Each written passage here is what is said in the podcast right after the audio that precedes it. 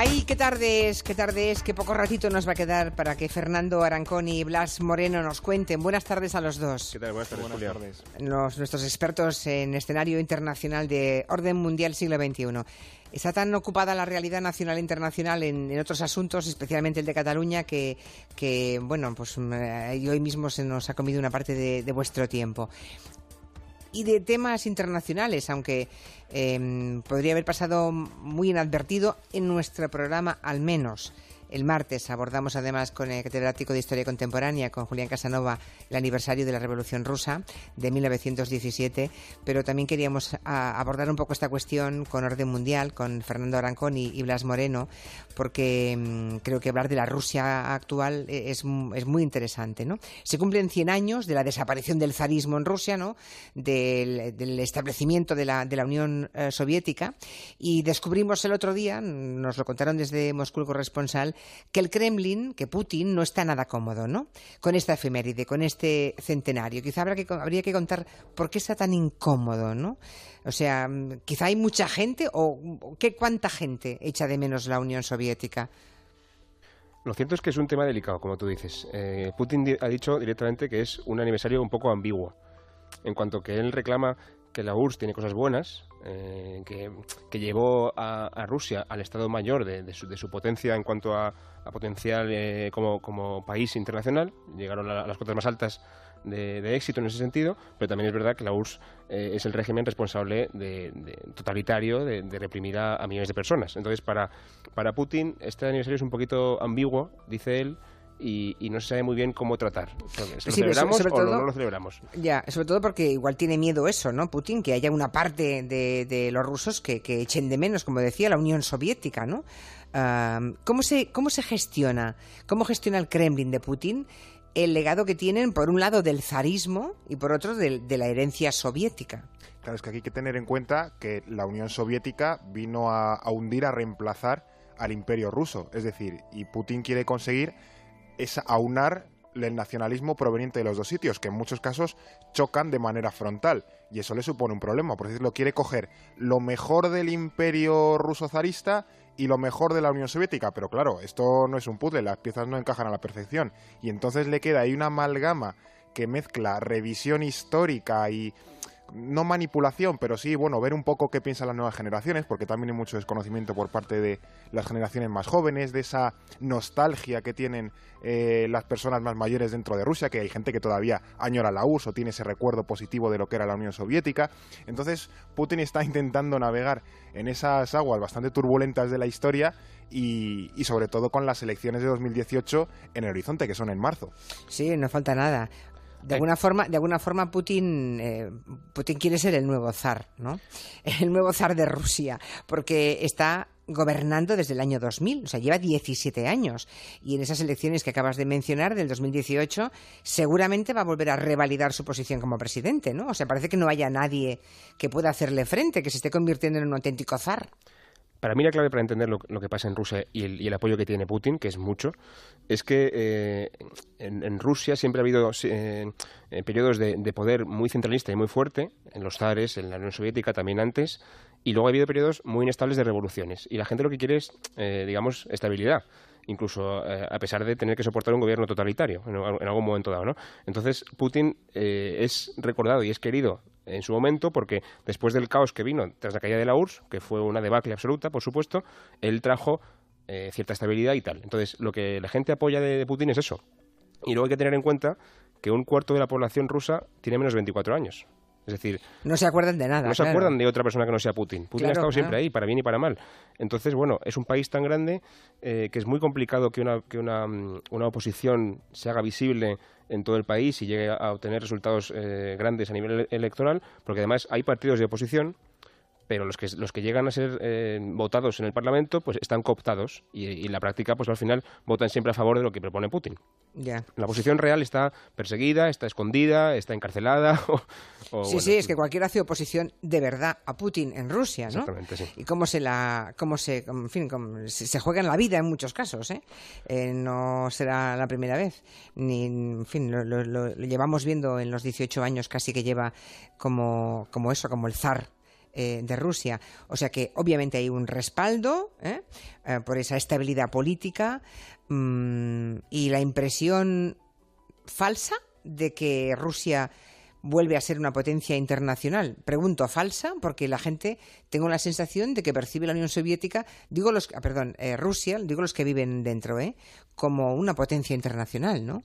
Claro, aquí hay que valorar ciertas cuestiones. A nivel económico, para que tengamos un, símil claro, eh, el PIB de Rusia es similar al de Italia. Es decir, que bueno, Italia, la relevancia que tiene Italia en el panorama internacional es más o menos limitada. Problema para Rusia, se asienta mucho sobre los hidrocarburos, petróleo y gas, eso también le da una ventaja. Pero es cierto que en los últimos años, eh, sobre todo con la cuestión de la guerra en Siria, eh, y también quizás con Corea del Norte, Rusia ha dado un paso hacia adelante y parece que vuelve, también con la crisis de Ucrania, a, tener cierta relevancia internacional. ¿no? Y, en, y sobre todo en este último año, de, hecho, hoy precisamente, que hace un año que Donald Trump ganó las elecciones en Estados Unidos, hemos vuelto a ver el, caso pues eso, de la injerencia rusa en las elecciones. Eso es verdad, porque desde luego eh, lo de la injerencia rusa en asuntos internos de otros países se está convirtiendo en algo recurrente, ¿no? En el de Trump y en su supuesta influencia para que sea para que fuera presidente de Estados Unidos es el, es el más paradigmático, pero también en la crisis catalana se está hablando del efecto ruso o de la influencia rusa.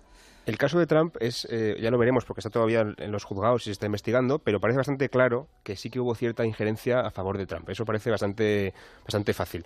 Y luego el resto de casos que son Cataluña, y hay muchísimos más, porque es apoyo, por ejemplo, a Marine Le Pen cuando se presentan las elecciones en Francia, apoyo al Brexit.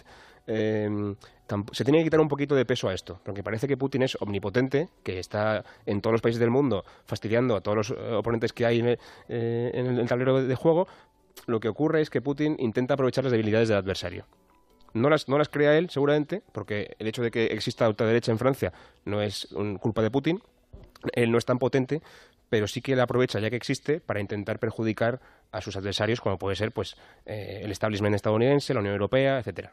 ¿Y por qué querría él intervenir en estas cuestiones? Eh, eh, es decir, dices desde fuera, no, no creamos que, mm, su capacidad de injerencia es tan grande, porque es evidente que no, solo lo que hace es aprovechar los errores del contrario, ¿no? O allí donde él cree que puede abrir una grieta, pero desde el punto de vista interno, digamos desde Putin, ¿por qué él quiere intervenir en cuestiones como estas?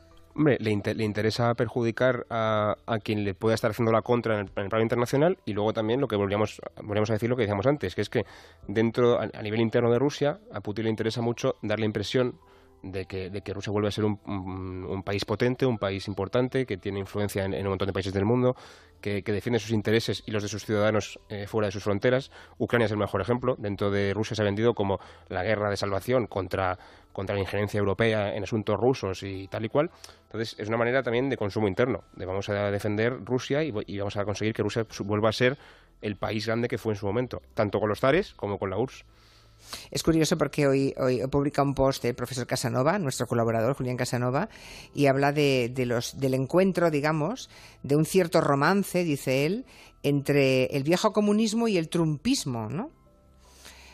Sí, bueno, hay, hay ciertas aproximaciones. Al final, la mayoría de tendencias políticas, y sobre todo las que beben de una retórica populista, siempre buscan la nostalgia en algún punto.